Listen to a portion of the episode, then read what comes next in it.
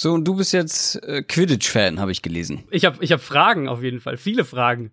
Läuft da jetzt bei, wenn Leute das so spielen, jemand rum und wirft die ganze Zeit Flummis durch die Gegend? Oder du? Oder ist das irgendwas mit Drohnen? Oder äh, das ist ja, keine Ahnung. Kann man vom Besen fliegen? Warum gibt's den Besen überhaupt? Wieso haben die den Besen dabei? okay, äh, ihr merkt, Adrian hat ein neues Hobby und wenn das mit dem Football-Podcast nicht, nichts wird, ja, dann machen wir einen Quidditch-Podcast. Besenkammer oder so. Besenkammer, genau.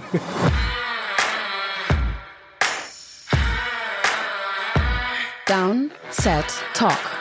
Der Football-Podcast mit Adrian Franke und Christoph Kröger.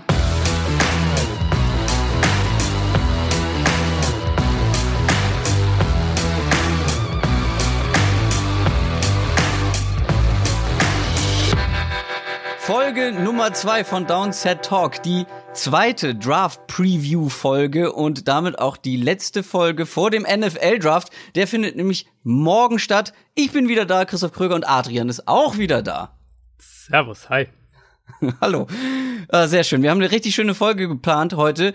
Wir machen zuerst ein kleines Quiz, wo ich keine Ahnung habe, was mich erwartet. Das hast du äh, geplant und ich glaube, das wird ein bisschen peinlich für mich. Diabolisch Aber schauen, geplant. Diabolisch geplant. Ja, ja. ähm, äh, schauen wir mal, was da passiert. Ja. Dann gucken wir auf unsere Top 5 Draft Prospects, also unsere oder Leute, Spieler, auf die wir ein ganz besonderes Auge geworfen haben, ja, unsere My Guys sozusagen für den Draft. Und dann machen wir am Ende nochmal jeder so eine kleine gewagte Draft-Prognose, eine Bold Prediction. Das gehört mittlerweile auch mit dazu. Also wir sagen irgendwas, was völlig absurd klingt, aber durchaus passieren könnte. Unserer Meinung nach. Ja. Ähm, und dann wollen wir uns natürlich vor allem bei euch bedanken für das Lob und das Feedback für die erste Folge. Ja, also wir haben sehr viel positives Feedback bekommen. Wir haben auch konstruktive Kritik bekommen. Ja, also davon immer wieder gerne mehr. Und ähm, was uns besonders gefreut hat, ist, dass wir ähm, bei iTunes ja äh, ne, mehrere fünf Sterne Bewertungen bekommen haben und äh, Leute haben auch was dazu geschrieben. Zum Beispiel Herbie hat uns eine fünf Sterne Bewertung gegeben und hat geschrieben: Hammer, mega sympathisch die Jungs und Ahnung haben sie auch noch so ein bisschen. Mehr bitte. ja, finde ich sehr nett. Also ähm, macht das gerne auch. Lasst uns eine Bewertung da, fünf Sterne abgeben. Ja, da freuen wir uns immer sehr. Und im Podcast Business sind diese fünf fünf Sterne Bewertung bei iTunes sehr sehr viel wert. Ansonsten, wo wir gerade schon bei Bewerten und Abonnieren auch zum Beispiel sind, ja, äh, abonniert uns nicht nur bei iTunes oder bei Spotify, sondern guckt auch mal auf unseren Social Media Kanälen vorbei, bei Twitter, da heißen wir Downset Talk, Instagram, Facebook, ja, da sind wir natürlich überall vertreten. Aber jetzt starten wir, wie angekündigt, mit den News. News aus der NFL. Adrian, was ja. gibt's Neues aus der NFL? Ja, was gibt's Neues? Es ist ähm, immer ein bisschen die, sagen wir, so ein bisschen die Ruhe vor dem Sturm, würde ich vielleicht sagen. Es, es, mhm. äh, wir leben klar, es gibt immer mal wieder News. Wir haben äh, die Geschichte um Ruben Foster, den 49ers Linebacker, der sich äh, dem, der vor einer Verhandlung steht und, und äh, wo jetzt inzwischen auch klar ist, wer da, da verurteilt ist, wird wegen, wegen häuslicher Gewalt, ähm, wird da von den Niners entlassen. Wir haben diese ganze Tom Brady-Geschichte, äh, wo wir, wo wir eigentlich alle wissen, dass er weitermacht, aber die trotzdem natürlich so im Raum steht und da wird ein Drama drum gemacht. Oh, ja, natürlich ja, ist, spielt er weiter. Ja. Aber es passt auch zu der, es passt auch zu dem, zu dem Zeitpunkt im Kalender quasi. Es gibt halt nicht viel anderes und dann redet halt jeder darüber, oh nein, hört Tom Brady auf oder sollte er vielleicht dieses und jenes tun oder hat er sich mit Belichick verkracht, wie auch immer. Ähm, es, ja. es, äh, ja, ich glaube im, im August redet über all die News, die jetzt gerade passieren, wahrscheinlich quasi niemand mehr. Ähm, deswegen gucken wir doch einfach ein bisschen auf den Draft, was da newsmäßig so abgeht. Oder haben wir ähm, seit gestern wissen wir eine der witzigeren Sachen beim Draft, für manche vielleicht auch einige, äh, eine der nervigeren Sachen. Das sind die die äh, kuriosen Picks, die die so ab der vierten Runde, meistens vierte, fünfte Runde so in etwa ähm, wo kaum noch jemand zuguckt und dann denkt sich die NFL, ach komm, wir machen da irgendwas Verrücktes, ja, ja. dann wird es auch ein bisschen lustiger. Äh, genau, letztes, ich, ich glaube, letztes Jahr war es, wo, wo äh, Mike Mayock, der Net NFL Network-Experte, kurz davor war, vom Set aufzustehen, weil es ihn so genervt hat, dass äh, ein, eine Quatschverkündung nach der anderen kam. Ich erinnere mich da an diese, diese Sache mit den, ich glaube, es war der Colts-Pick, äh, wo der Affe im Zoo auf irgendwie auf einen Knopf drückt und dann erscheint dann auf dem Bildschirm der Name, den die Colts jetzt picken und so weiter. Solche, solche Geschichten, auf die dürfen wir uns da freuen. Und da haben wir dieses Jahr natürlich auch wieder ein paar. Äh, Zum Beispiel die, die Tampa Bay Buccaneers, die natürlich äh, ganz in ihrem Piratenmotto mit dem Schiff im Stadion aufgehen, werden einen Papagei haben, der den Pick verkündet. Das äh, so was bescheuert sehr spannend. Vor allem, falls er dann am Ende den falschen Namen sagt. Ähm, mal schauen. Oh. Wir haben die, wir haben die äh, 49ers. Das könnte auch ganz witzig werden, die, ähm, wo ein Pick, ich glaube, Chewbacca verkünden wird und einen R2D2, wenn ich das richtig gesehen habe. Ich könnte jetzt mal also, eine Chewbacca-Imitation ähm, rausholen, aber das erspare ich euch. Oder die R2D2-Imitation. ja. ähm, genau. Und so, so wird's äh, ab der vierten, fünften Runde darf man sich dann auf sowas freuen, wenn man vielleicht auch nicht mehr alle Spieler kennt oder die Spieler nicht mehr so wirklich einschätzen kann, dann äh, wird die Unterhaltung auch etwas seichter, sagen wir es mal so. Sehr schön. Das zu den News und apropos einschätzen. Du hast ein kleines Quiz, ähm, eine kleine Herausforderung für mich geplant. Wie gesagt, ich habe grundsätzlich eine Ahnung, worum es geht, aber ich glaube, ich werde da nicht sehr erfolgreich bei abschneiden. Was, was, was muss ich machen? Genau, ähm, das Spiel heißt Hits and Misses. Und im Prinzip, also ich mache diese, diese Draft-Bewertung-Sache jetzt ähm, inzwischen ja seit ein paar Jahren und da äh, sammelt sich natürlich auch ein Also mit, also mit Hits kenne ich mich ja aus der Radiozeit aus, ja, ne? So, also. ähm, da sind natürlich ein paar Bewertungen immer, auf die man, wo man sagt, da, da bin ich stolz drauf, den hatte ich irgendwie höher als andere und der hat auch eingeschlagen und so weiter. Und es sind natürlich auch welche dabei, wo man ähm, dann denkt, ja, den habe ich echt falsch eingeschätzt. Und das Spiel funktioniert so, ich habe drei, mir drei Namen, um es erstmal ein bisschen einfacher zu halten, dass auch alle schön mitraten können. Äh, drei Quarterbacks aus den letzten beiden Jahren, also 2016 zu 17er Draft. Ähm, zwei, die ich richtig eingeschätzt habe, einen, den ich falsch eingeschätzt habe. Mhm. Und ich sage dir jetzt. Und ich muss erraten, und ich muss erraten, wer es, welch, um wen um es geht. geht. Genau, ich sag dir jetzt quasi erster Name 2016er Draft, ein Quarterback, den mhm. ich richtig eingeschätzt habe. Und dann sage ich dir ein paar Eigenschaften und du musst raten, wer es ist. Und natürlich dürfen, dürfen die Also richtig peinlich wäre es, wenn ich jemanden sage, der nicht im 2016er Draft war, weil ich das ganz gerne mal durcheinander bekomme, so mit den Jahreszahlen. Gut, du, Aber ich du, du, also du darfst dir als, als Hilfestellung die Wikipedia-Seite zum 2016er Draft gerne aufmachen. Oh, das darf ich? Ja, das mache ja. ich doch so, das mache ich doch sofort. Okay, dann kriege ich das zumindest mal hin. Dann weiß ich, wer. Kleine, genau. Okay, Kleiner Draft Bonus, 2016 das ist doch schon mal, das ist doch schon mal ähm, sehr gut. Ja, ich weiß, um welchen Draft es geht. Toll. Mhm. Super. Okay, alles klar. Also, dann los. Erster Quarterback, äh, 2016er Draft, den ich richtig eingeschätzt habe. Negative Eigenschaften zu diesem Quarterback. Sehr, sehr schlecht bei seinen Reads. Hat ganz oft den ersten Read, den er nimmt, hat viele Screens, geht nicht durch irgendwelche komplexen Spielkonzepte muss oft nur eine Hälfte des Feldes lesen, wenn überhaupt. Timing und Antizipation sind schlecht. Ist in der Pocket inkonstant, Beinarbeit wird noch viel Zeit brauchen. Hat Potenzial, physisch vor allem, ähm, ist aber ein Projekt und wird definitiv Zeit brauchen. Ich habe ihn Ende der zweiten, Anfang der dritten Runde eingestuft. Und du hast ihn richtig eingeschätzt, ne? Ja, ja. Also das zumindest bisher. Also man muss ja immer dazu sagen, natürlich kann noch was passieren, gerade beim 2017er Draft, aber zumindest so, wie es bisher, wie es im Moment aussieht. Ja. Also damit sind Jet Goff und Carson Wentz ja eigentlich raus, weil die sich meiner Meinung nach deutlich besser anstellen als das, was du da vorgelesen hast.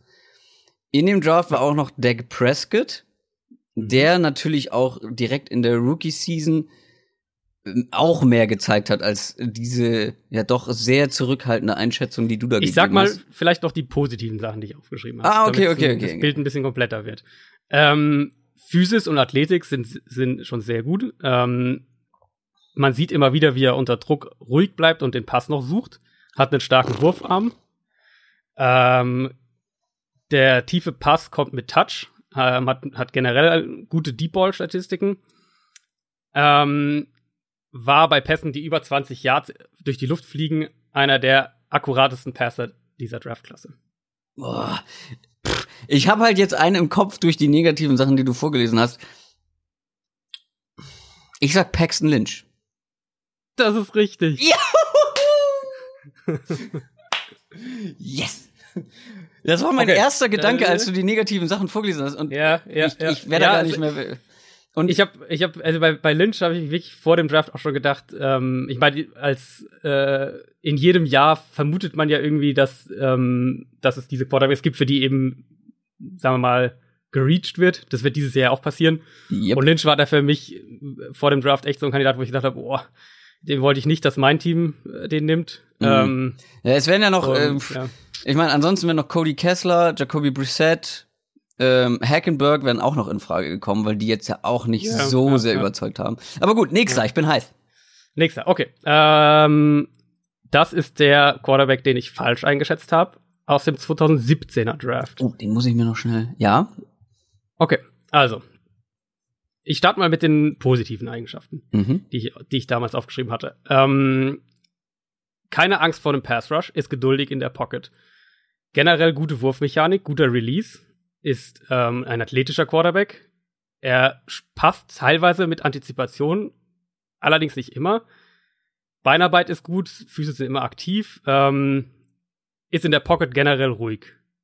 Negativen Eigenschaften, Ganz kurz, ah, war das einer, den du richtig oder falsch eingeschätzt hast? Falsch. Falsch okay. eingeschätzt hatte. Mhm. Aber es das heißt ja nicht, dass jede Eigenschaft falsch quasi eingeschätzt war. Aber mein Gesamtbild sozusagen mhm.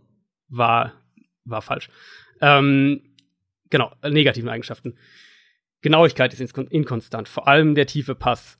Aber man sieht es auch kurz. Ähm, hatte viel zu viele Interceptions aus einer sauberen Pocket.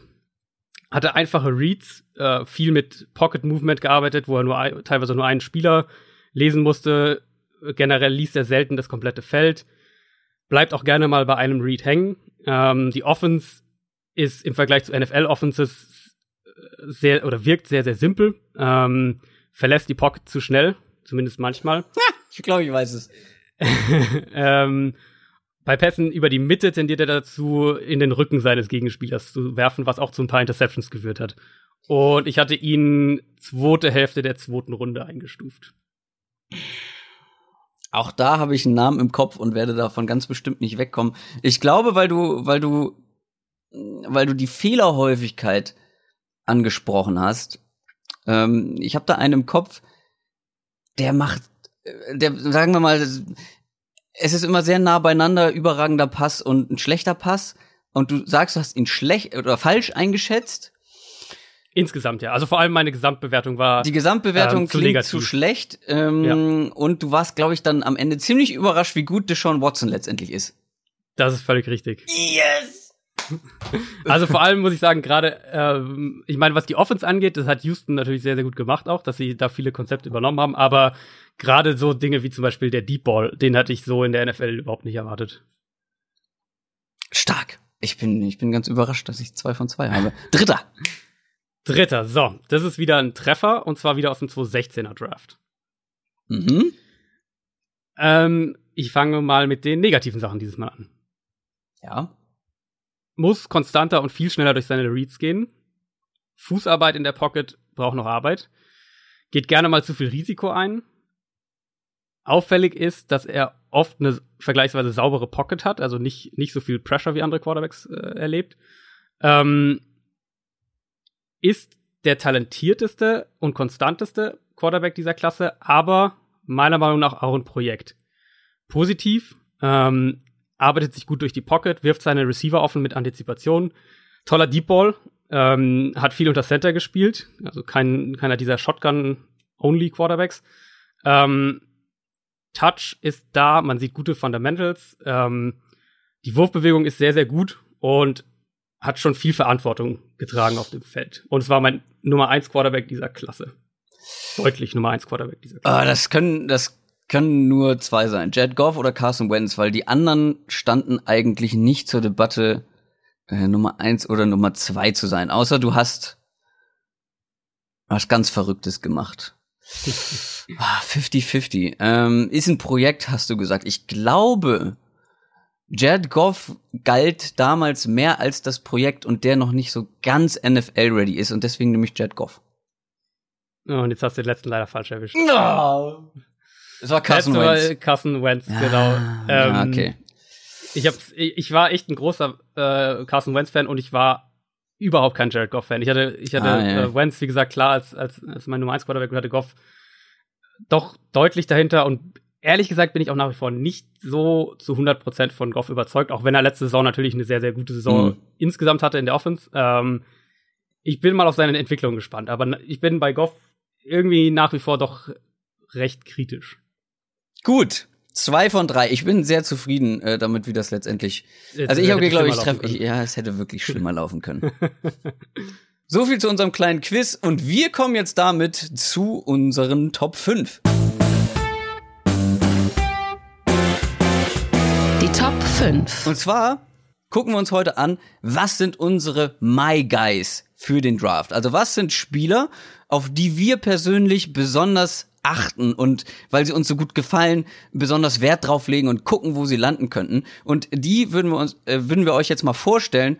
Und ich sag mal, ich starte jetzt mal mit meiner Top 5. Und ich bin ein wirklich großer, großer Running Back Fan. Das ist meine absolute Lieblingsposition im Football. Ähm, und deshalb sind auch meine, sind drei meiner Top 5 My Guys Running Backs. nennt mich langweilig, nennt mich uninspiriert. Ist mir egal, ich hätte sogar alle fünf äh, Running Backs machen können. Aber ich hab, ich beschränke mich auf drei. Und der erste, das ist ein absoluter Sleeper im Draft. Also jemand, äh, der nicht wirklich weit oben gerankt wird unter den Running Backs, aber der irgendwie Potenzial hat, meiner Meinung nach. Mm, und ich habe nach einem Running Back gesucht, der genau meinem persönlichen Running Back Geschmack treffen kann. Also nach einem, der beweglich ist, der eine gute Vision hat, ähm, der explosiv ist, aber auch Receiving Skills mitbringt. Und ich habe einen gefunden, und zwar in Mark Walton, Running Back von Miami. Ist nicht der allergrößte Running Back, 1,75, wiegt 85 Kilo, also ist genau genommen ein bisschen zu klein und zu leicht für die Running Back Position. Ähm, ist jetzt also nicht der Prototyp Running Back, aber der hatte 2016 eine Hammer-Saison mit über 1100 Yards, 14 Rushing Touchdowns und noch ein Receiving Touchdown. Aber dann kam die Saison 2017, da hat er nämlich nur vier Spiele gemacht, die zwar mega stark waren, da hatte er sieben Yards pro Versuch im Schnitt, aber dann hat er sich sein Fußgelenk äh, kaputt gemacht, das war komplett im Eimer. Er hat sogar teilweise daran gezweifelt, überhaupt noch spielen zu können das ist ein richtig spektakulärer Running Back und genau mit den Talenten, die ich eben mag. Es ist ein ganz kompakter Runner, ja, er ist zwar nicht groß, aber er äh, bringt viel Muskelmasse mit, viel Power. Er hat vielleicht nicht die höchste Endgeschwindigkeit, aber eine super Beschleunigung und vor allem viel Geduld, äh, Geduld, Blocks ent sich entwickeln zu lassen und dann ähm, da halt durchzubursten, wie man so schön sagt. Äh, aber sein größtes Plus, vor allem auch im Vergleich zu anderen Running Backs in dieser Draftklasse, ist, dass er ein richtig solider Passcatcher ist, der im Vergleich zu vielen anderen auch wirklich viele Targets bekommen hat. Also es wurde sehr, sehr oft auf ihn geworfen und da hat er sich sehr, sehr gut bei angestellt. Was ein bisschen negativ ist, er ähm, versucht zu häufig seine Plays über die Außenseite zu regeln. Also wenn er merkt, in der Mitte ist irgendwie alles zu, dann versucht er direkt nach außen zu kommen. Das klappt zwar, zwar manchmal, aber halt nicht immer. Ähm, ja, er könnte halt eine, eine, etwas bessere Vision noch haben. Er übersieht gerne mal so ein paar Running Lanes, wo er durchlaufen könnte. Und wie ich schon gesagt habe, das ist ein totaler Draft-Sleeper. Der hat bestimmt viel Potenzial, aber auch viel Bust-Potenzial, ja, weil man weiß nicht so richtig, wie gut ist er jetzt nach dieser schweren Verletzung.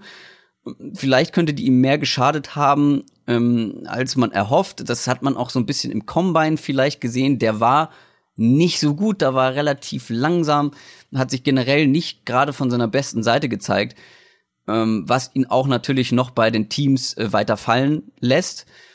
Er muss halt zu alter Stärke zurückfinden. Ähm, wenn er das schafft, dann kann das ein ganz wertvoller Pick sein, aber ich glaube, vor der vierten, fünften Runde wird der nicht gedraftet. Mm, und deshalb denke ich auch nicht, dass er direkt Einfluss haben wird in der NFL vor allem nicht in seiner Rookie-Saison, kommt natürlich ein bisschen darauf an, wo er letztendlich landet. Und er wird wahrscheinlich auch niemals dieser Workload Running Back sein, ja, der jedes Down eingesetzt wird.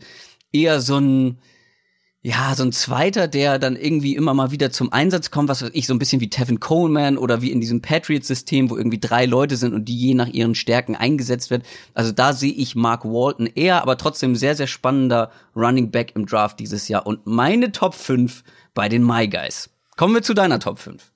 Ja, ich musste vielleicht, ich wollte ganz kurz noch was sagen. Wolltest du noch was zu sagen? Ja, gerne, gerne. Äh, weil du es gerade eh auch gesagt hast, Patriots. Ich muss bei ihm ein bisschen, ich weiß nicht, ob es dir vielleicht auch so ging, ähm, Einmal physisch und auch, wie ich glaube, dass er in der NFL eingesetzt werden kann. Du hast ja auch schon ein bisschen schon gesagt, Passcatcher, ähm, mhm. nicht unbedingt der jetzt, der Between the Tackles Runner, ähm, muss nee. ich ein bisschen an James White denken von den Patriots. Mhm.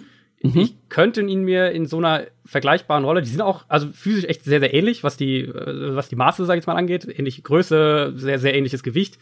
Ähm, sehr, sehr gute Passcatcher beide. Ich könnte mir vorstellen, dass wenn ein Team ihn nimmt und jetzt zum Beispiel schon einen, einen äh, irgendwie einen Powerback oder was in der Richtung hat, dass man da ähm, eine ähnliche Rolle wie James White bei den Patriots hat, die ja durchaus viel Wert hat in der heutigen NFL. Mehr Wert als, als äh, ein Running Back, der eigentlich nur als Runner funktioniert, ja. sozusagen. Ganz genau. Aber meine Nummer 5 ist auch, ich habe nur einen Running Back in der Top 5, muss ich dich ein bisschen enttäuschen, aber der, der ist. Verstehe, äh, da, da verstehe ich auch die Eltern nicht. ja, also alles verloren. ähm, ja. Äh, der ist gleich meine Nummer 5. Und zwar ist das ein Running Back, den ich ähm, auch in der mittleren Runde sehe, also sicher außerhalb der Top, ja, sagen wir Top 7 vielleicht, Top 6, Top 7 Running Backs. Ähm, das ist John Kelly von Tennessee. Und ich habe ihn ich hatte ihn nur noch nicht, noch nicht ganz gesehen. Da hat mir ähm, ein User auf Facebook, äh, auf, auf Twitter geschrieben, dass, dass ich mir den noch mal genauer anschauen sollte. Und dann habe ich ihn mir noch mal wirklich so ein bisschen zu Gemüte geführt und habe mir noch mehr Tapes von ihm angeschaut. Und ich muss sagen, insgesamt ähm, bin ich echt begeistert. Also es ist wirklich ein Running Back, den ich für, für die mittleren Runden äh, sehe, der einem Team eine Offense wirklich auf einen Schlag besser machen kann. Also er ist auch ähm, ein vielseitiger Back, er ist äh, ein guter Receiver, er ist ein äh, Running Back, der eine gute Vision hat. Das finde ich ist sehr, sehr wichtig. Er läuft geduldig auch, er liest seine Blocks, äh, man sieht die Explosivität, die ist absolut da. Er ist nicht der physischste, ähm, das sieht man bei, bei Pass-Blocking, bei Dingen, wo er, wenn er, wenn er gegen einen Linebacker oder irgendwie sowas steht, das ist sicher ein Problem, auch in der NFL wird es ein Problem sein. Er ähm, tanzt auch gerne mal so ein bisschen viel hinter der Line rum aber er hat auch jede Menge Power und das denkt man bei seiner Größe nicht unbedingt. Er kann zwischen den Tackles laufen. Ähm, er ist ein harter Runner. Er hat ein Highlight-Tape, wo man, wo man, wo man quasi nur seine Stiff-Arms sieht, wo er, wie er Gegner aus dem Weg äh, schiebt. Und das ist für seine Größe, das habe ich überhaupt nicht so erwartet, als ich, als ich quasi sein Profil mir angeschaut habe, bevor ich das Tape angeschaut habe und seine Maße gesehen habe, dachte ich, dachte ich halt auch eben so in die Richtung Mark Walton back. Ähm, aber er ist wirklich einer, dem ich deutlich eher eine äh, Three-Down-Rolle zutraue, als jetzt zum Beispiel ein, ein Running Back wie Mark Walton. Ich glaube, dass er in den, wenn er irgendwie so in der vierten Runde vielleicht geht, dass der wirklich an dem Punkt ein Stil sein könnte und dass er auch ein Running Back ist, der ähm, in der modernen, in die moderne NFL reinpasst und der da auch wirklich alle drei Downs spielen kann. Spannend, weil ich mich wirklich ja viel mit diesen Running Backs beschäftigt habe, weil es auch eine sehr tiefe, sehr talentierte Running Back Klasse ist. Und ja. John Kelly fand ich wirklich langweilig. wirklich, der kann irgendwie alles, aber es hat mich nichts aus dem Hocker gehauen. Und ich bin auch so ein bisschen, ja, hm, ich, der hat mich irgendwie nicht vom Hocker äh, geholt und äh, da würde ich sehr, sehr viele andere Running Backs irgendwie eher nehmen. Wir lassen uns überraschen, wo er letztendlich landet und wie er sich dann schlägt in der NFL. Und damit kommen wir zu meiner Top 4. Und ich habe wirklich lange überlegt, den Typen mit reinzunehmen, weil ich nicht, ich kann nicht zu 100% sagen, ich bin davon überzeugt, dass er in der NFL Erfolg haben wird. Zwei Sachen haben aber trotzdem dafür gesorgt, dass er meine Top 4 geworden ist. Zum einen, er ist die Story des Drafts und er ist eine der beeindruckendsten Stories im Profisport, wenn er gedraftet wird. Und das wird er ziemlich sicher. Und zweiter Punkt ist seine Qualitäten. Seine Qualitäten als Footballspieler, als Athlet und vor allem sein Ehrgeiz und seine Motivation als Footballspieler sind wirklich sehr beeindruckend. Die Rede ist von Shaquem Griffin, ähm, Linebacker von äh, UCF und ihr werdet bestimmt schon mal von ihm gehört haben. Ähm, er hat nämlich im Alter von vier Jahren, beziehungsweise wurde im Alter von vier Jahren ihm die linke Hand adoptiert und jetzt steht er halt kurz davor, Profisportler zu werden in einem, in einem Sport, der sehr körperlich, sehr physisch ist und ihm fehlt halt einfach mal eine Hand. Ähm, und seine komplette Footballkarriere haben Leute wegen dieses Handicaps halt natürlich an ihm gezweifelt. Also er musste sich immer wieder beweisen, immer wieder zeigen, was er kann. Und das hat ihn zu einem sehr, sehr ehrgeizigen und sehr motivierten Spieler gemacht. Und das hat man auch beim Combine gesehen. Alle wollten irgendwie Argumente finden, warum der einhändige Footballspieler nicht für die NFL geeignet ist. Und was er da dann abgerissen hat, ist wirklich unfassbar. Der ist den 40-Yard-Sprint in 4,38 Sekunden gelaufen. Das ist so schnell wie der schnellste Running Back dieses Jahr im Combine. Das ist schneller als Saquon Barkley, das ist schneller als Ezekiel Elliott und Julio Jones. Ja, also das muss man sich mal vorstellen, wie schnell der Typ ist. Dann ähm, bei den Benchpress-Wiederholungen hat er 20 Stück geschafft mit, Achtung, einer Prothese für seine linke Hand. Und damit hat er nur vier Wiederholungen weniger geschafft als der beste Edge Rusher im Draft, nämlich äh, Bradley Chubb. Ja, also der Typ ist heiß wie Frittenfett, das kann man, glaube ich, so sagen. Und wenn du den im Spiel nicht blockst, bis der Schiedsrichter gepfiffen hat, dann lässt der nicht locker. Also irgendwie sowas wie aufgeben oder nur 90 Prozent Einsatz zeigen in irgendeinem Play, das kommt scheinbar für ihn nicht in Frage. Ähm, und noch so eine verrückte, verrückte Zahl. Er hat in seiner kompletten College-Karriere gerade mal 26 Tackles verpasst. Das sind, das ist weniger als manche Linebacker in dieser einen Saison hatten äh, im College. Ja? Ähm, dann wurde er nicht nur als Linebacker eingesetzt, sondern auch oft als Edge Rusher. Und da kommen wir so ein bisschen auch schon zum Knackpunkt. Ähm, er hat einen Zwillingsbruder, Shaquille Griffin. Der ist schon in der NFL, der spielt Cornerback bei den Seahawks. Und das ist auch so ein bisschen dann der Schwachpunkt, nicht sein Bruder, sondern dass er genauso gebaut ist wie sein Bruder. Also er ist ein Linebacker im Körper eines Defensive Backs.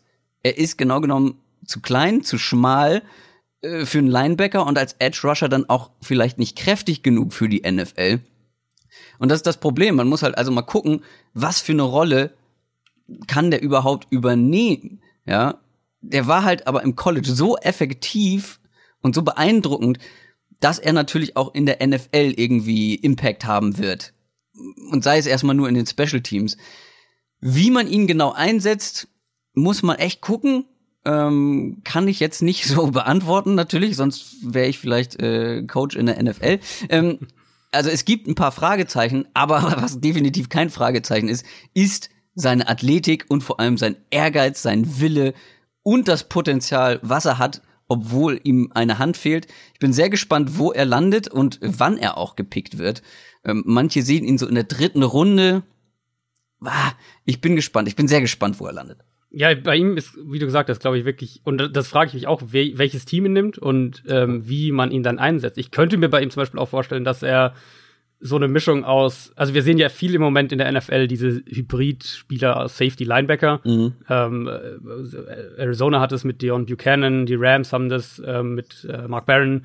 Da gibt es mittlerweile echt einige. Ähm, Sua Cravens, der jetzt bei den Broncos spielt, ist auch so einer. Sprich, du hast einen, einen schnelleren, agileren Linebacker, der covern kann ähm, und gibst eben dafür ein bisschen Größe auf. Also sprich, du, du du lässt ein bisschen mehr Spielraum in der Run-Defense, dafür ist deine Pass-Defense besser. Und Pass-Defense ist viel wichtiger als Run-Defense in der NFL heute. Ich frage mich, ob Shaquem Griffin eine Art ähm, Edge-Rusher Linebacker-Hybrid irgendwie, also Mittel-Linebacker-Hybrid sein kann. Also der, ähm, den man für ein bisschen hin und her schiebt zwischen eben Blitzer, Pass-Rusher, aber eben in den Sub-Packages, also wenn man mehr Defensive Backs aufbietet und dafür ähm, Linebacker rausnimmt, ihn da vielleicht auch in die Mitte stellt. Er ist natürlich überhaupt nicht dieser klassische Mittellinebacker, gerade mit seiner Physis, der jetzt hier irgendwie die, die Löcher in der, in der, die, die Gaps stopft und, und äh, einen 230 Pfund Running Back ähm, da dann mit, der mit Speed ankommt, irgendwie aufhält. Aber darum geht's auch in der heutigen NFL immer äh, oder kaum noch, viel, viel seltener. Mhm. Wenn du es schaffst, ihn da, glaube ich, in eine Position zu bringen, wo er so ein bisschen in Space spielen kann, so wo er, wo er Platz um sich rum hat, wo er ähm, wo er Räume attackieren kann, wo er, wo er Gegner auch covern kann, was er, was er auch beherrscht. Ähm, dann bin ich echt mal gespannt, wie, ob, ob er da nicht sogar noch mal einen Schritt nach vorne macht. Sehe ich ganz, sehe ich auch so. Kommen wir zu deiner Top 4. Meine Nummer 4. Ähm, ist ein Spieler, den ich schon seit einer Weile ähm, auf dem Zettel habe. Und zwar, lustigerweise, ich habe letztes Jahr mit äh, bei Sport 1 zweimal College Football mitkommentiert, mit, mit Günter Zapf zusammen. Mhm. Und ähm, eins oder das erste Spiel, das ich da kommentiert hatte, war ähm, ein Memphis-Spiel. Und da ist mir schon in der Vorbereitung eben und dann auch äh, natürlich im, im, Spiel selbst ist mir Anthony Miller permanent aufgefallen, der Wide Receiver von Memphis. Ähm, ich habe ihn danach jetzt so ein bisschen, klar, erstmal wieder ein bisschen zu den Akten gelegt, weil dann äh, NFL-Playoffs waren und Free Agency und so weiter. Habe ihn jetzt aber in der, im, im Draft-Prozess sozusagen wieder für mich entdeckt und ich mag ihn einfach wirklich sehr. Er ist äh, vielleicht ein Receiver für die, ja, dritte Runde vielleicht, frühe dritte Runde, so in die Richtung. Könnte ich mir vorstellen, je nachdem, wie, wie, der, wie die Receiver insgesamt vom Board gehen.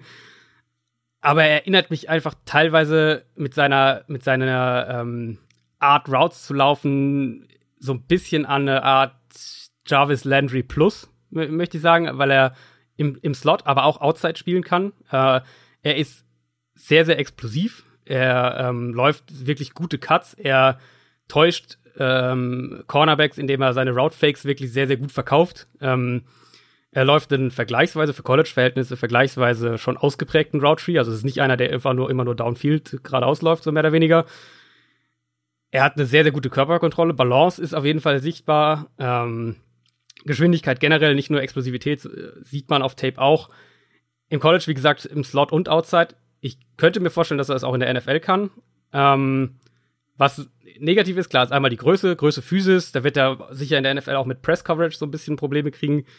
Und er hatte ein bisschen Ball Security Probleme. Also einmal Drops, wo man sieht, dass es viele ähm, Concentration Drops sind. Also der Ball kommt, er überlegt schon seinen nächsten Move und da lässt er den Ball dann fallen, anstatt ihn halt erst zu sichern und dann seinen nächsten Move zu überlegen. Und er hatte auch ein paar Fumbles nach dem Catch. Das ähm, kann man nicht, kann man nicht äh, bestreiten. Aber insgesamt so diese Art Receiver-Typ, die sehen wir ja in der NFL immer häufiger. Das hat so ein bisschen Klar, mit Antonio Brown ist da sicher so das Beispiel. Oder Beckham ist ja auch eine ähnlich, äh, ähnliche Größe, ähnliche Physis. Wenn, die, du, wenn du diese Receiver-Typ hast, den du ähm, ein bisschen hin und her schieben kannst, der aus dem Slot heraus auch Outside Routes laufen kann und du da irgendwelche so äh, Cross-Elemente hast, dass der, der Outside-Receiver läuft über die Mitte, der Slot-Receiver läuft eine Outside-Route. All diese Sachen, glaube ich, kannst du mit Miller machen.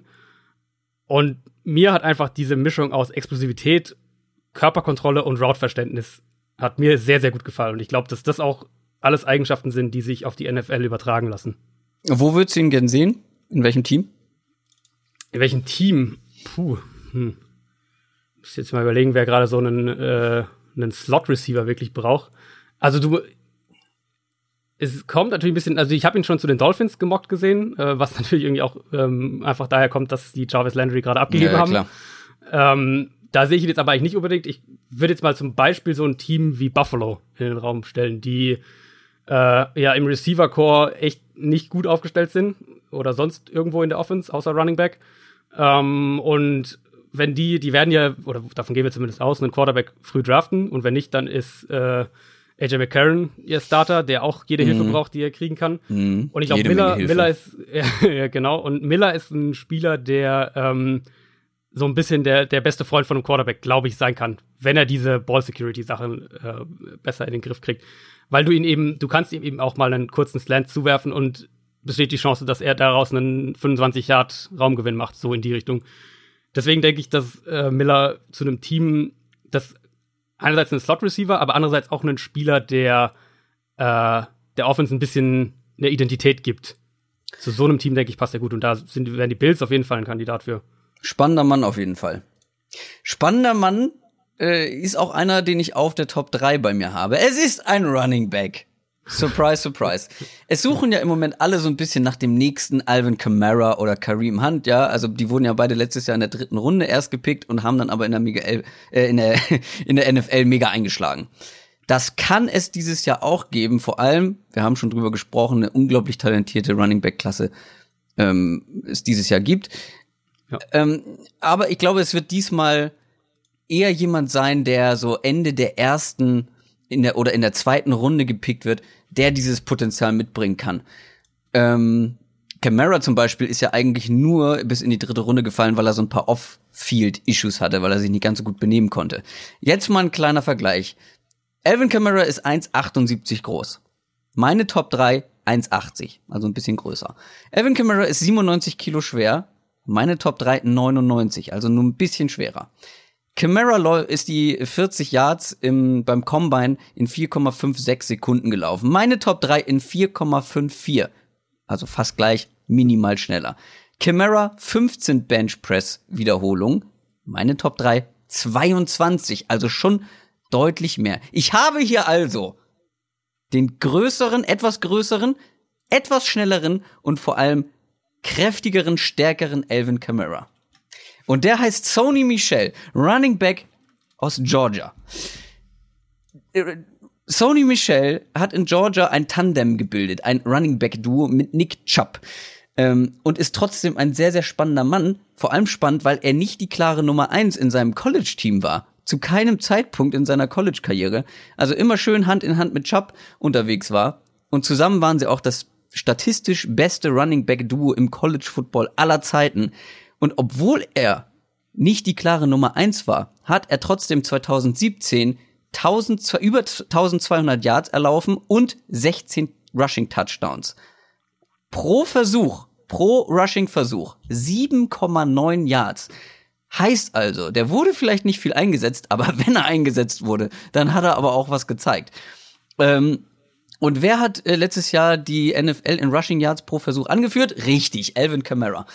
Ähm, also es ist, der Typ ist ein bisschen, ich sag mal, ungewöhnlich für mich, dass er bei mir so weit oben bei den My Guys ist, weil er so, er hat so wenig Bastpotenzial. Er ist nämlich ein unfassbar ausgeglichener und kompletter Running Back. Er hat meiner Meinung nach so gefühlt so gut wie gar keine Fragezeichen oder irgendwelche alarmierenden negativen Seiten. Der kann eigentlich alles und hat eigentlich alles. Explosivität, Power, den perfekten Running Back Körper, genug Speed irgendwie um Linebacker stehen zu lassen, setzt gute Cuts, wenn auch nicht oft, ähm, ist halt einer eher der äh, ja gerade Linien läuft, anstatt irgendwie auf engem, engem Raum rumzucutten. Aber das Gute an ihm ist, jetzt vielleicht auch im Vergleich zu Saquon Barkley, es muss für ihn nicht immer das Big Play sein. Er macht nicht auf, auf Held ähm, und er macht halt extrem selten Minusyards. Er kann richtig solide Pässe fangen, wurde im College auf jeden Fall häufiger ähm, als Passcatcher einge eingesetzt und angeworfen als äh, Nick Chubb. Ähm, er ist sehr gut in der Pass Protection, was für NFL-Teams ja auch enorm wichtig ist. Er hat eine gute Running Back Vision, nicht die beste, aber das ist auch solide. Er hat halt extrem wenig negative Seiten. Ähm, aber ganz ohne Fragezeichen ist er dann doch nicht, weil sonst wäre er auch nicht irgendwie ein potenzieller Zweitrunden-Pick, sondern deutlich weiter oben. Was ihm fehlt, ist so ein bisschen die Agilität auf engem Raum. Ähm, ja, und das Passing-Game, das war zwar okay, aber da kann er auf jeden Fall und muss er auf jeden Fall noch besser werden. Und natürlich kann man hinterfragen, wie einfach es in Georgia war, Running Back gewesen zu sein, weil das Blocking da hat sehr, sehr gut funktioniert. Ähm, da hätten wohl viele gute statistische Zahlen irgendwie zeigen können. Ähm, und was man auch noch irgendwie erwähnen muss, er wurde ja sehr wenig eingesetzt und das lässt so ein paar Leute zweifeln, wes er, weshalb er vielleicht auch erst so der dritte oder vierte Running Back in dieser Klasse ist, ähm, dass er vielleicht halt nicht so ein Workhorse-Back sein kann, sondern auch wie, vielleicht so ein bisschen wie Mark Walton vorhin, eher so einer, der sich ein Backfield teilt mit irgendwem. Aber wisst ihr, wer das auch macht? Alvin Kamara. also Sony Michel ist wirklich vielleicht sogar der kompletteste und ausgeglichenste Running Back in dieser Klasse, meiner Meinung nach. Nach Barclay. Oder vor Barclay. Nee, nach Barclay. Für einen kurzen Moment dachte ich, wow. Nee, nee, nee, nach Barclay. Barclay ist halt einfach, äh, ist nochmal eine ganz andere Liga. Was mich an Barclay ja. so ein bisschen stört, ist das, was ich eben erwähnt habe. Dieses, er muss immer auf Held machen, er versucht immer die Big Plays zu machen. Und das macht Sony Michel halt eben nicht. Äh, du weißt, dass du bei ihm eigentlich immer so ein paar Yards bekommst. Auch ja, wenn, ja. wenn irgendwie die Blocks nicht sitzen, die Blocks nicht stehen, keine Gaps da sind. Er schafft es immer noch, positive Yards zu machen. Ja, das stimmt absolut. Also ich meine, du hast auch gesagt, die Offensive Line ist natürlich ein Plus, die hatte Barclay so äh, nicht im, bei Penn State. Ja. Was mir aber bei Michel eben auch wirklich sehr, sehr gut gefällt, ist die, sind seine Qualitäten als Receiver. Also er ist ja, er ist da nicht nur verlässlich, sondern er ist auch wirklich gefährlich, wenn er den Ball gefangen hat. Er, wenn er ihn gefangen hat. Ist, ja. ist, genau, wenn er ihn gefangen hat. Da ist er einer der, der gefährlicheren, wenn nicht gefährlichsten ähm, Running Backs, was Forced Miss Tackles zum Beispiel nach Receptions mhm. angeht, da ist er extrem, ist extrem gut. Ähm, was ja auch wieder eine Camera-Eigenschaft ist, um bei deiner Parallele zu bleiben. Ich glaube, du kannst Michel, ähm, du könntest mit ihm auch als äh, als als Three-Down-Back in die Saison gehen. Das traue ich ihm zu, in die, also in die NFL-Saison jetzt gehen. wenn du es aber eben schaffst, so wie es wie es die Saints auch haben, da ähm, ein Duo irgendwie ins Backfield zu stellen, mit, wo ein Part Sony Michel ist, ähm, ja. dann würde, also wir kommen, wir kommen sicher, wir kommen ja noch im, im Laufe des Sommers, kommen wir auch noch zu, zu Dingen wie Fantasy Football. Oh ja. Aber da würde ich euch zu Sony Michel äh, in euren Rookie Drafts doch sehr, sehr intensiv raten. Kommt drauf an, mit wem er sich dann am Ende das Backfield teilt und ob er dann letztendlich die Nummer eins werden könnte, weil Fantasy Production hängt natürlich auch viel an Volume, also wie oft kriegt er den Ball in die Hand. Ähm, Klar. Da muss man abwarten. Aber der Receiving Back kriegt den Ball Klar. in der NFL heute immer in die Hand. Das ja. ist, äh, ja. glaube ich, kann man auch wirklich so sagen. Ja, guter Mann. Und übrigens Rapper. äh, sehr, oh. Ja, er ist Rapper, er macht Musik. Ich habe mal reingehört. Ah, weiß ich ist nicht. Es auf, ist es auf Le'Veon Bell Level, ist jetzt die Frage. Oh, Le'Veon Bell, weiß ich, habe ich jetzt gar nicht mehr, habe ich nicht mehr im Ohr. Aber ich habe mir das gestern angehört. Hm, es geht, muss man Ausbaufähig. mögen. Ausbaufähig. Ja. Deine Top 3. Meine Nummer 3. Ähm, ich gehe mal in die Offensive Line. Meine nächsten beiden Picks werden Linemen sein. Einmal Offense, einmal Defense. Ähm, meine Nummer 3 ist Frank Ragnar, der Center von Arkansas. Und ich verstehe nicht so ganz, warum der, also Pro Football Focus hat den recht hoch ähm, generell bewertet und auch auf ihren Big Boards, soweit ich das weiß, äh, und in ihren Mock Drafts und so, haben die den sehr, sehr gut eingeschätzt. Ansonsten habe ich den Eindruck, dass der noch ein bisschen unterm Radar irgendwie fliegt und für viele so, ja, so zweite, späte zweite Runde, so die Richtung irgendwie eingeschätzt wird. Ich hätte überhaupt kein Problem damit, wenn mein Team einen Offensive Lineman braucht und den ähm, mit dem ersten Pick der zweiten Runde zum Beispiel nehmen würde. Hätte ich wirklich kein Problem damit, weil ich glaube, dass Ragnar ein Center ist, der dir wirklich für dieses berühmte, für zehn Jahre die Mitte von deiner Offensive Line einfach regelt und du dir keine Sorgen drüber machen musst. Ähm, er lässt im Passing Game wirklich quasi, also fast nichts zu. Er hat in der, ähm, also Pro Football Focus hat die, die bewerten ja die einzelnen Spieler in der Offensive Line ähm, auch dahingehend, wer wie viele Sacks zugelassen hat, was man immer ein bisschen mit Vorsicht genießen muss, einfach weil Pro Football Focus auch letztlich nicht weiß, wie die Assignments sind, wer für wen zuständig ist. Aber in deren Metrik hat, äh, Metrik hat er in vier Spielzeiten ähm, keinen einzigen Sack zugelassen. Er hat 35 Pressures insgesamt bei 2600 äh, Snaps äh, zugelassen und das ist ein unglaublicher Wert. Er ist im Run-Blocking ist er, sagen wir mal, er, er, oder insgesamt ist er sehr, sehr sicher. Also er macht wenige Fehler, er ähm, du siehst selten, dass er mal wirklich geschlagen wird bei einem Snap. Das kommt wirklich kaum mal vor. Was ja auch, was ja auch eine Eigenschaft ist, bei der man äh, die für einen äh, Lineman, genau. ja genau, die willst du ja haben als ein Lineman. Genau, genau, genau, genau. Das ist, das ist ja eigentlich im Prinzip das, was du willst. Du willst ja, wenn du einen Center hast, willst du ja im Idealfall, dass der ähm, nicht geschlagen wird, dass der sicher ist, zuverlässig ist und dass der ähm, in Pass Protection standhält. Und genau das macht Ragnar ich sehe ihn, er ist nicht, er ist definitiv nicht äh, der Athlet, der zum Beispiel ein Quentin Nelson ist. Und ich glaube, dass das auch ein Grund dafür ist, dass er äh, medial so noch ein bisschen tiefer gehandelt wird. Also er, er, könnte, ich könnte mir auch vorstellen, dass er in der NFL ein bisschen Zeit braucht, bis er gerade gegen Stunts, gegen äh, agile Pass-Rusher, die vielleicht mal über die Mitte kommen, dass er da ein bisschen mehr Probleme noch kriegt am Anfang. Aber es sind keine Kritikpunkte, wo ich sage, ähm, oh je, da muss man aufpassen, das könnte in der NFL ein Problem werden. Also ich mag ihn wirklich sehr. Ich glaube, dass er in der NFL abs, also sofort, wenn er gedraftet wird, ähm, starten kann und, und auch wird. Und dass er für ein Team den, den Center-Spot wirklich für eine lange Zeit sehr, sehr sicher äh, kontrolliert und besetzt und das dann einfach ein Spieler ist, wo du sagst, den, den haben wir da auf Center und da müssen wir uns keine Sorgen machen. Das äh, wäre für viele Teams sehr hilfreich, die ja. Probleme mit der O-Line haben. Und da gibt's ein paar von. Kommen wir zu meiner Top 2.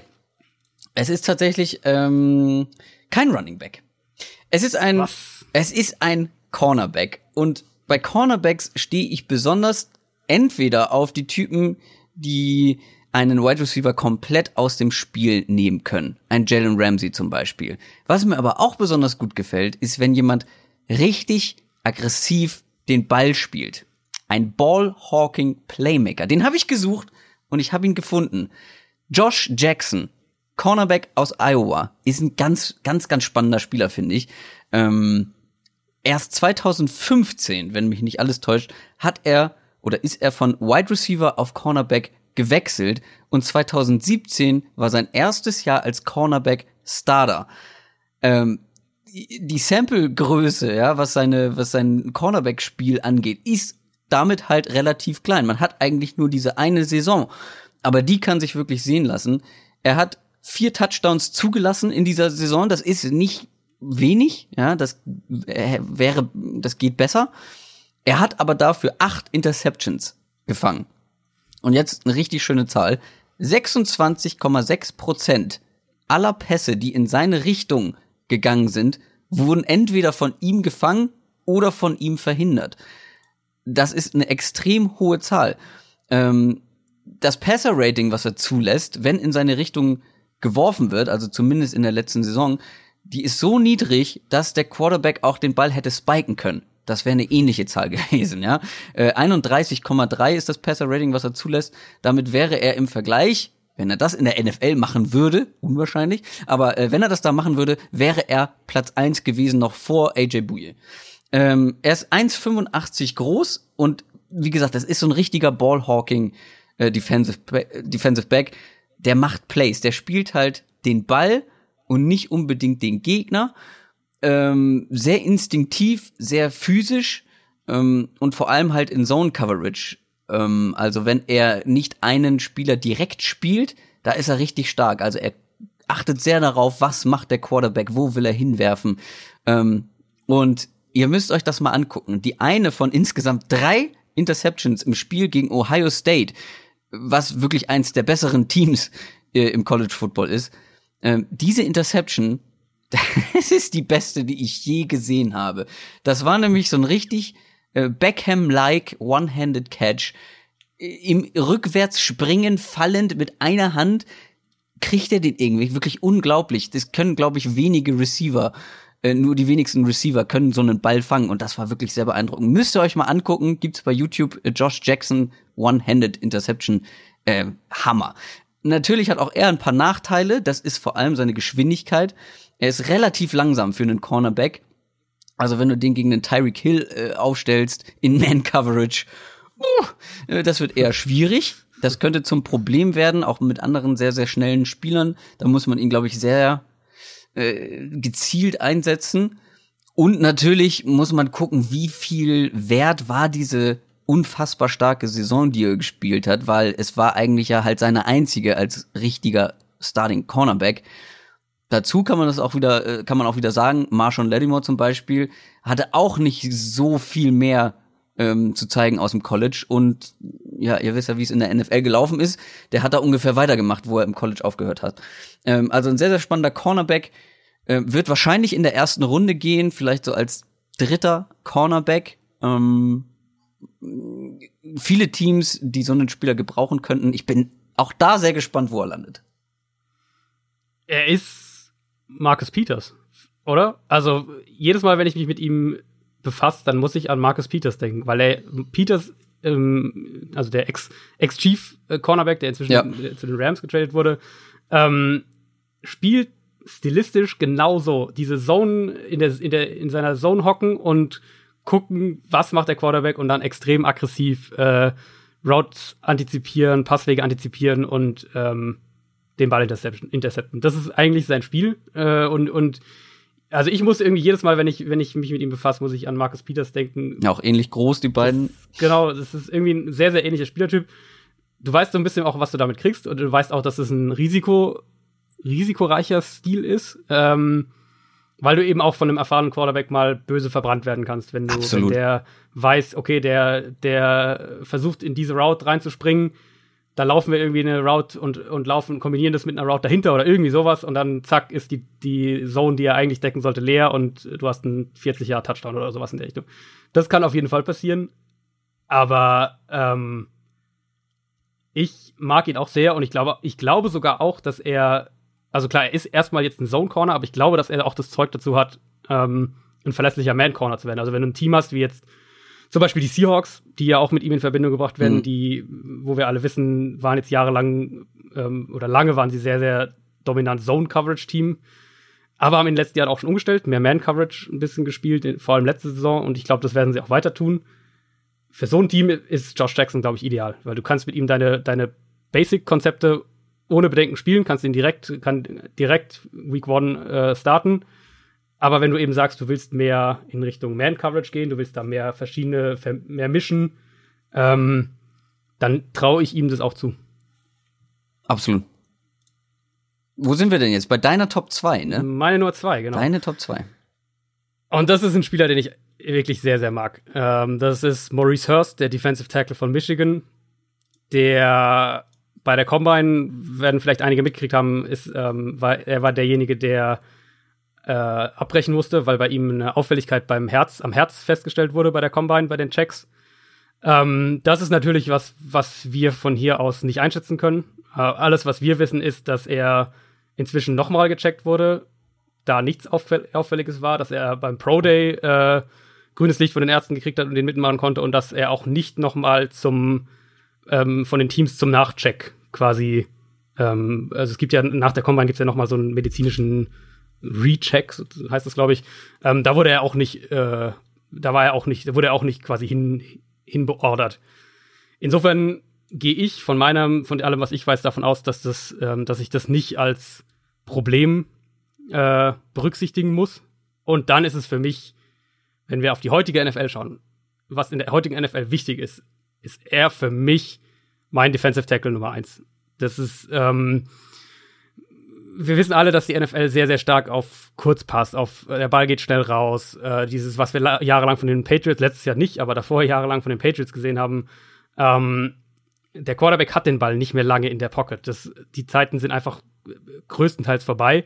Sprich, Interior Pressure, also Druck über die Mitte aufgebaut, wird immer wichtiger, weil es eben der direkte Weg zum Quarterback ist, im Gegensatz zum, zum Edge Rusher, der erst um den Tackle rum muss oder, oder den Tackle schlagen muss und, und äh, eben diese halbe Sekunde in den meisten Fällen mehr braucht oder, oder den, wie, wie viel auch immer mehr braucht als der Defensive Tackle, wenn der sofort durchkommt. Das macht Aaron Donald ja so stark, beispielsweise, oder und auch so wichtig.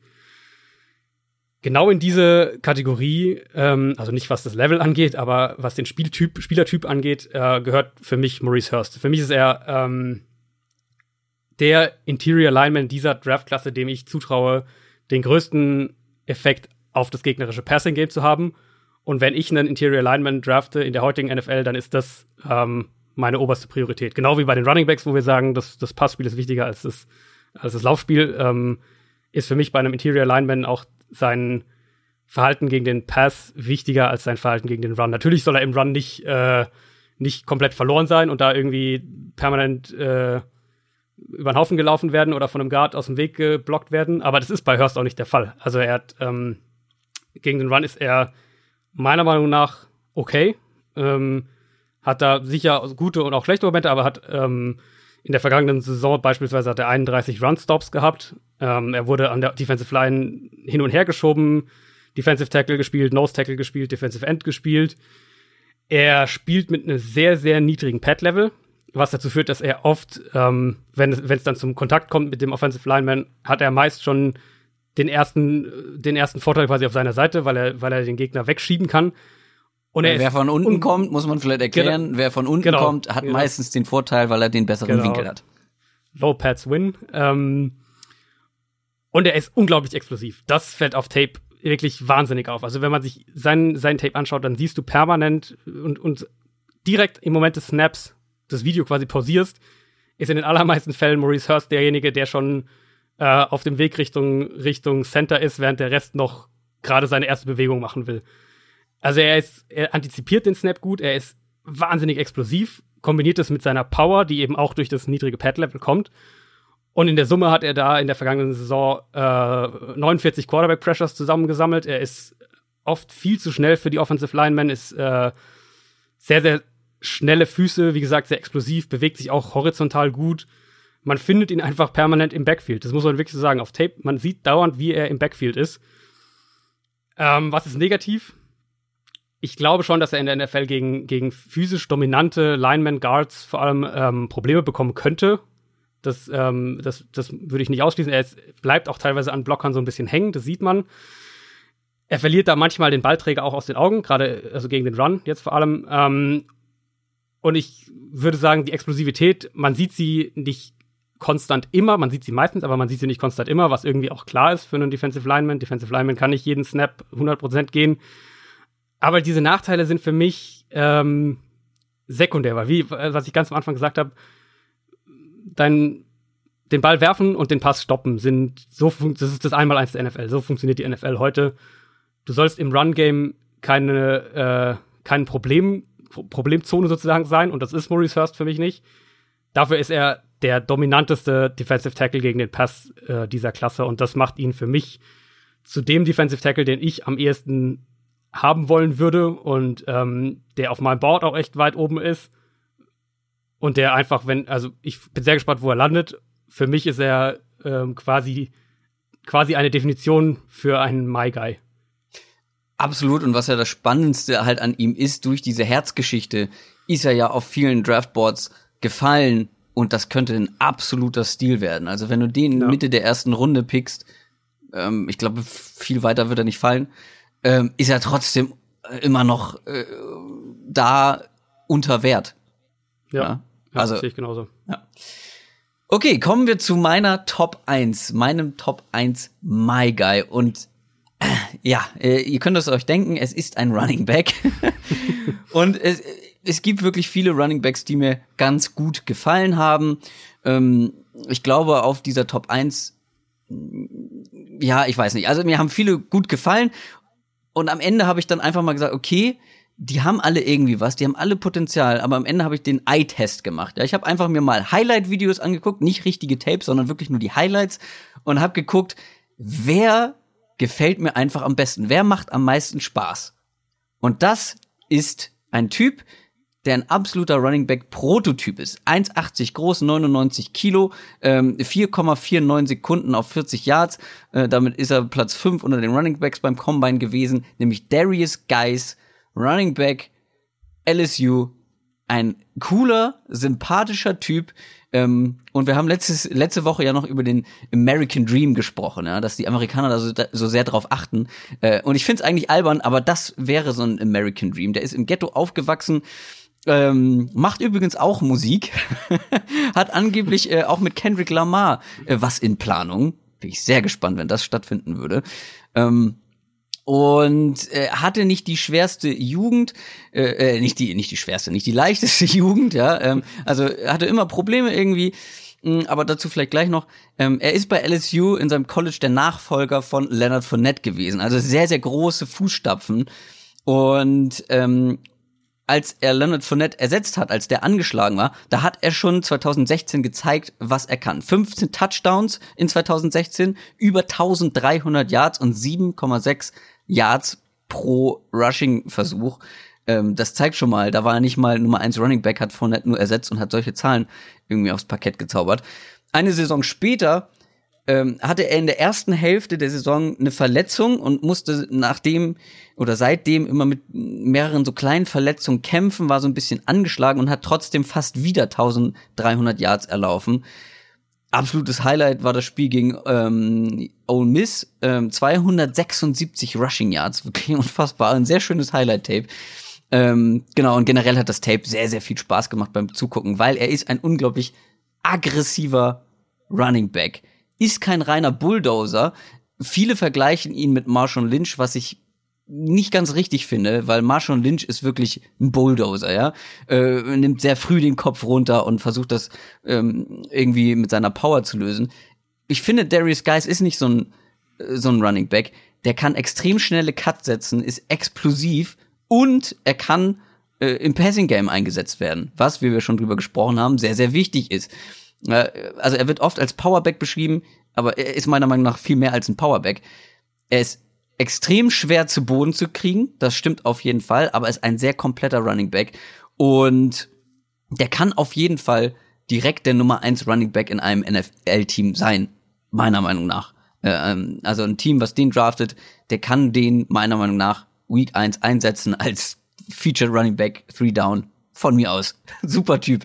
Ähm, was mich nämlich am, am meisten von, bei ihm überzeugt hat, ist seine Running Vision. Und das finde ich auch unterscheidet ihn so ein bisschen von einem Typen wie Marshawn Lynch zum Beispiel.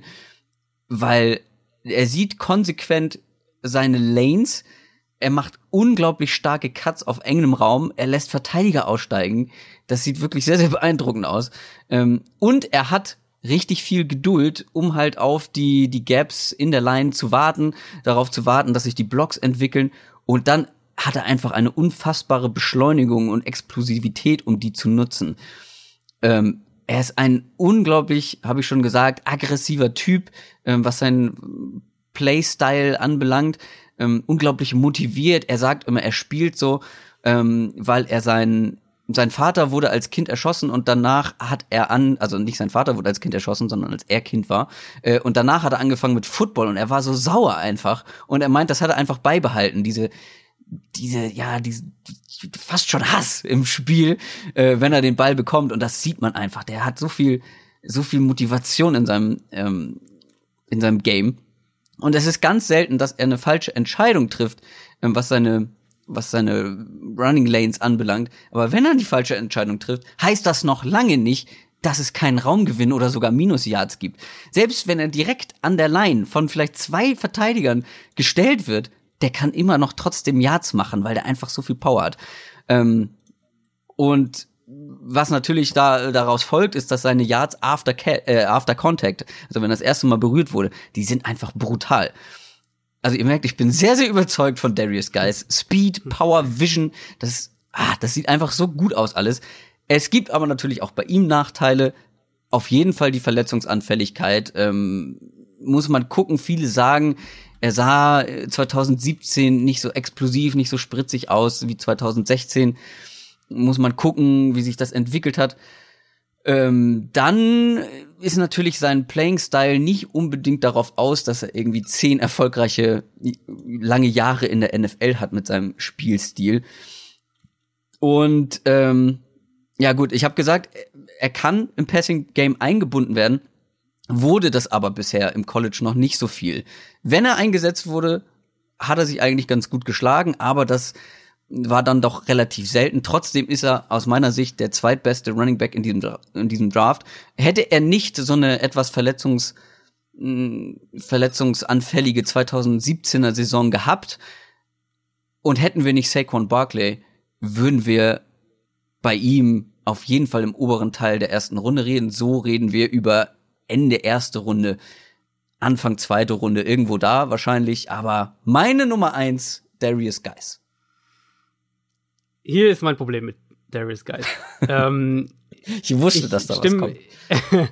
ich stimme eigentlich zu allem, was du bezüglich seiner Running-Fähigkeiten äh, gesagt hast, zu. Ähm, ich, ich, man könnte meiner Meinung nach auch, und ich würde das überhaupt nicht in irgendeiner Art und Weise kritisieren, argumentieren, dass Geist der beste Runner dieser Draftklasse ist. Auf der anderen Seite, der wie viel beste Receiver ist er dieser Running Back Klasse? Und da sehe ich ihn in der vielleicht Top 10 knapp mhm. 7, 8, 9 so die Ecke. Ähm, also wenn wir jetzt von den, von den, sagen wir, die, wir nehmen mal die 10 Top Running Back Prospects, da hat natürlich jeder ein bisschen andere Liste, aber ähm, die meisten Namen werden irgendwie halbwegs übereinstimmen ähm, und schauen, wer von, wie würde man diese Running Backs nach ihren Fähigkeiten im Passing Game sortieren. Und da wäre bei mir Geist wahrscheinlich einer der zwei, drei letzten in echt? etwa. Ich, also mein Eindruck war, dass das Route Running echt noch hölzern ist. Also da wirkt er irgendwie sehr, das sah für mich noch so ein bisschen aus, wenn er es mal gemacht hat, du hast ja gesagt, er hat es nicht so oft gemacht, ähm, dass er so ein bisschen da fehl am Platz war. Also dass er da nicht so richtig wusste, wie er sich bewegt, wie, wie er sich da jetzt in diesem in, in, dem, in dem Raum quasi bewegt, er noch nicht so ein Gefühl dafür hat. Das kann natürlich noch kommen, das will ich gar nicht ausschließen. Aber wenn wir das bewerten, was man bisher sieht von ihm, ähm, dann fand ich, weil das Pass Protection okay ist, nicht mehr. Und das Route Running im Vergleich zu den anderen Running Backs dieser Klasse definitiv eins der Schwächen, also der anderen Top Running Backs dieser Klasse, eins der Schwächeren ist. Ähm, und das macht es für mich echt schwierig, Geist, so sehr ich ihn als Runner mag, diese, diese Aggressivität, die aber nicht irgendwie blinde Aggressivität ist, sondern, sondern mit einer Vision kommt, wo er wartet, dass, er, dass die Lücke da ist und die dann aber sehr, sehr, sehr wütend, wie du es gesagt hast, da stimme ich auch voll zu, ähm, attackiert. Das gefällt mir unglaublich gut und das hat auch einen Wert, auch nach wie vor in der heutigen NFL. Aber für mich, ich muss sagen, ich bin dazu übergegangen, Running Backs viel, viel stärker ähm, als noch vor zwei, drei Jahren danach zu bewerten, was sie, was können sie im, im Passspiel leisten. Deswegen mag ich zum Beispiel Sony Michel. Ähm, deswegen mag ich einen Back äh, wie zum Beispiel John Kelly, den ich vorhin gesagt habe, oder auch einen ähm, Kellen Ballard von Arizona State. Running Backs, die konstant im Passspiel eine Rolle hatten, eingesetzt wurden, wo man auch sieht, dass sie das beherrschen. Ähm, Barclay natürlich auch. Barclay müssen wir, glaube ich, gar nicht drüber reden, dass er, dass er der kompletteste Back dieser Klasse ist. Ja. Und bei Geis ist es für mich so ein bisschen der beste Runner dieser Klasse. Kann ich, würde ich mitgehen sogar, glaube ich. Also würde würd ich auch wirklich sogar noch fast vor Barclay teilweise sehen, weil, weil Barclay eben noch mehr diese, diese Hit-or-Miss-Runs hat, wo er, ähm, wo er dann Neg Negativ-Yards teilweise rausholt und teilweise eben aber auch einen 30-Jahr-Touchdown rausholt. Ähm, aber Geis im Passspiel macht mir echt noch so ein bisschen Magenschmerzen. Hm, es ist ein Argument. Ist auf jeden Fall, äh, kann ich total nachvollziehen. Ich glaube halt, dass er es können kann. Und wenn du jemanden hast, wenn du einen Receiving Back in deiner Mannschaft hast, dann setz ihn halt bei den ersten zwei Downs ein und nimm dann Receiving Back beim dritten. Ich glaube schon, dass er das Potenzial hat, das zu zeigen. Ähm, ich habe ja. gerade noch mal ähm, nachgeguckt. Also er hat gerade mal 40 Targets über drei Saisons bekommen, hat davon 31 gefangen, hat aber nur einen gedroppt.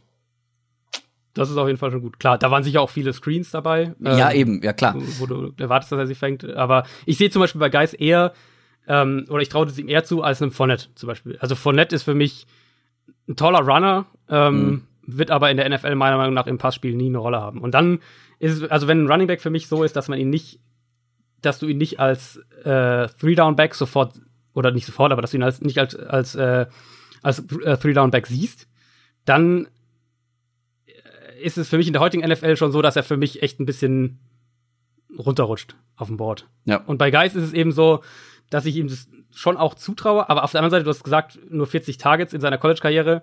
Das, das hat auch einen wenig. Grund. Das hat auch einen Grund. Wenn die, wenn die Coaches denken würden, er wäre äh, äh, der nächste Le'Veon Bell oder David Johnson als Receiver, dann würden sie ihm den Ball auch häufiger geben. ist jetzt natürlich übertrieben gesagt, aber mhm. ähm, wenn sie ihm das zutrauen würden oder glauben würden, er könnte da einen Unterschied ausmachen, dann würde er auch mehr Targets kriegen. Ja. Ist, glaube ich, muss man auch so ein bisschen so rumsehen. Ähm, ich mag ihn sehr, sehr, sehr als Runner. Ich bin sehr oder habe noch viele Fragen als Receiver, sagen wir es mal so. Ich würde sagen, wir kommen jetzt zu deiner Top 1, weil wir schon wieder maßlos überziehen hier. Ja, ich sehe es auch gerade.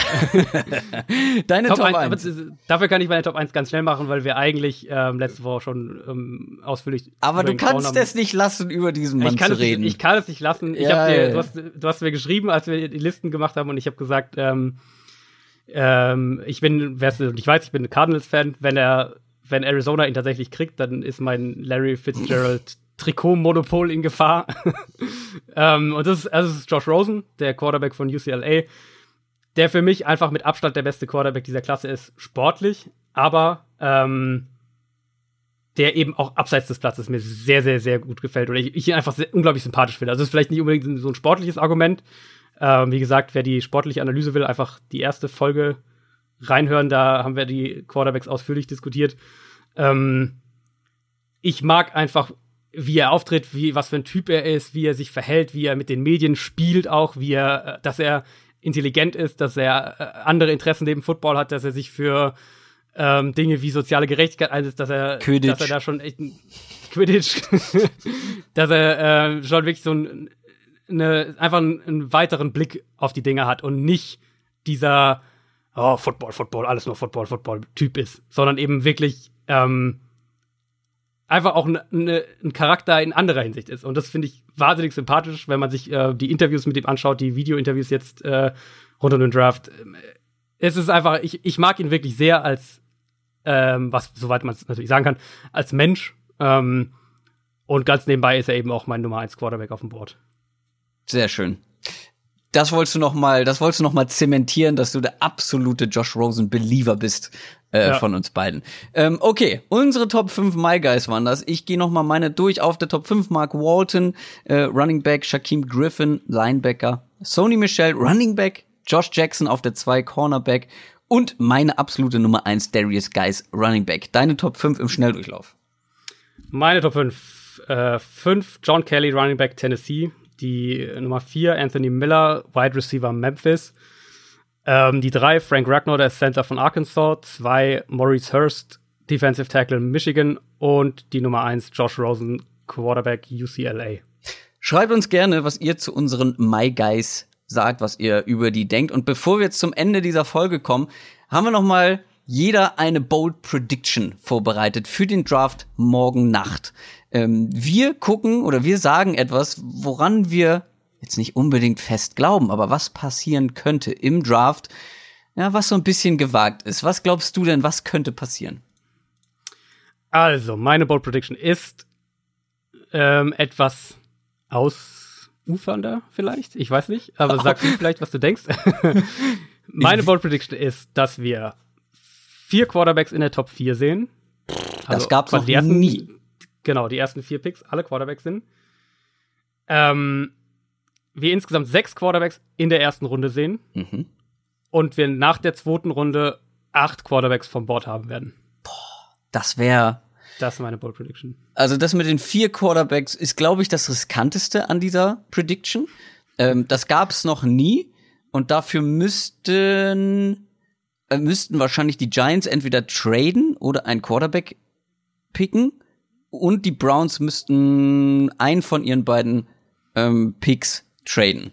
Genau. Es kann aber passieren. Es ist eine Bold mhm. Prediction, aber es kann passieren. Und äh, bei meiner Bold Prediction werden die Cleveland Browns einen Pick traden. Und zwar den Nummer 1 Pick. Die Cleveland Browns werden nicht an 1 draften. Das ist meine Bold Prediction. Warum ich das glaube, ehrlich gesagt, glaube ich nicht so richtig dran, aber ich wäre nicht überrascht, wenn das passiert.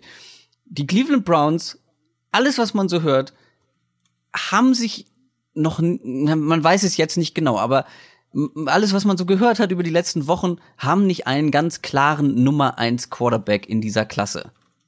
Und wenn man keinen klaren Nummer 1 Quarterback hat, dann kann man eigentlich den ersten auch traden sei es für, weiß nicht, zum Beispiel, was immer mal wieder so hochschwappt, die Patriots. Vielleicht sagen die Patriots, okay, wir brauchen einen Quarterback. Ähm, Tom Brady ist 40. Ja, wir brauchen einen richtig guten Quarterback, der hinter ihm sitzt. Die Patriots sind die letzten Saisons nie ohne einen jungen äh, zweiten Quarterback in die Saison gegangen. Wen haben sie aktuell hinter Brady? Keinen jungen Quarterback. So, also sie werden wahrscheinlich einen draften und vielleicht gehen sie dafür hoch. Hm, ich weiß, das ist sehr, sehr gewagt, aber wenn das passiert, denkt an meine Worte. An Nummer eins werden nicht die Cleveland Browns picken. ja, da, da ist selbst Adrian Franke sprachlos. Wir gucken, wie es passiert in der Nacht von Donnerstag auf Freitag. So gegen zwei Uhr nachts fängt es an. Ich weiß noch nicht, wie ich das schlaftechnisch überstehen soll. Äh, wir wünschen euch auf jeden Fall viel Spaß beim Draft. Wir werden einen Mini-Podcast, eine Mini-Folge am Freitag aufnehmen und dann so schnell wie möglich raushauen, so mit unseren ersten kleinen Einschätzungen zur ersten Runde. Vom Voller Hot Takes. Volle Hot Takes? Absolut. Ja, schauen wir mal, was da passiert. Ähm, ansonsten, ja, wir hören uns spätestens dann Freitag wieder. Äh, guckt gerne noch mal bei uns äh, auf den Social Media Kanälen vorbei. Twitter, Instagram, Facebook. Abonniert uns bei iTunes, abonniert uns bei Spotify. Und dann wünsche ich dir einen schönen Draft. Wir werden uns Ebenso. bestimmt bei Twitter ähm, dazu austauschen. Ja. Und allen anderen auch. Und dann bis Freitag. Macht's gut. Ciao.